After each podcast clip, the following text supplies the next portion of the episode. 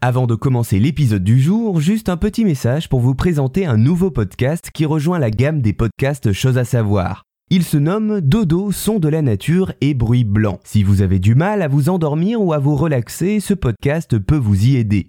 Il s'appelle Dodo et vous propose d'écouter des sons de la nature, des épisodes de 8 heures sans publicité composés intégralement de sons tels qu'une pluie en forêt, un ruisseau paisible, le vent dans les branches ou encore le crépitement d'un feu de cheminée. Pour l'écouter, c'est gratuit et c'est très simple, cherchez Dodo, son de la nature dans votre application de podcast. Bonjour à tous, aujourd'hui nous allons voir pourquoi l'ultra-crépidarianisme est un concept avec un nom si compliqué.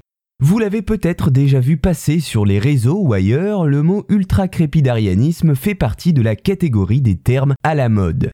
Revenu en force dans les discours, notamment avec la pandémie de Covid-19, l'utilisation du mot ultra-crépidarianisme peut faire peur lorsqu'on l'entend pour la première fois. Pourtant, le comportement qui se cache derrière ce concept n'est pas si complexe à saisir. Le physicien et philosophe des sciences Étienne Klein le définit assez clairement. C'est le fait, pour une personne, de donner son avis sur des sujets à propos desquels elle n'a pas de compétences avérées ou crédibles. C'est un comportement naturel pour l'humain de vouloir donner son avis, mais qui peut parfois, dans des situations particulières, avoir tendance à s'accroître, comme cela a pu être le cas durant la pandémie. Dans les pays francophones, l'emploi du terme ultra-crépidarianisme a explosé ces dernières années, devenant en Belgique le mot de l'année 2021 dans le cadre d'un sondage organisé par Le Soir et la RTBF. Mais en France, il ne sera apparu qu'en 2014 comme traduction du mot anglais qui lui est attesté depuis 1819. Mais alors pourquoi un mot si complexe? D'où vient-il? Eh bien vous vous en doutez si j'en parle aujourd'hui, c'est qu'il a un rapport avec l'art.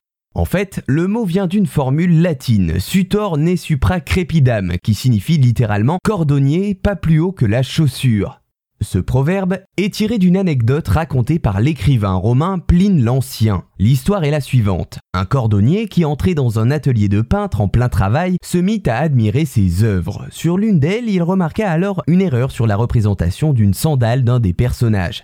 Il le signala donc au peintre qui s'empressa de la corriger. Le cordonnier, voyant cela, prit alors la liberté de faire des critiques sur d'autres parties du tableau. Le peintre lui répondit ainsi Sutor ne supra crepidam, cordonnier pas plus haut que la chaussure. En d'autres termes plus contemporains, à chacun son métier et les vaches seront bien gardées.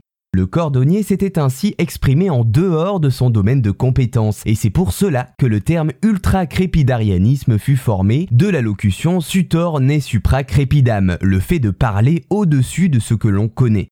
Voilà, j'espère vous avoir appris quelques éléments sur ce mot à la mode qu'est l'ultra-crépidarianisme et qui en fait a été formé à partir d'une anecdote de l'histoire de l'art.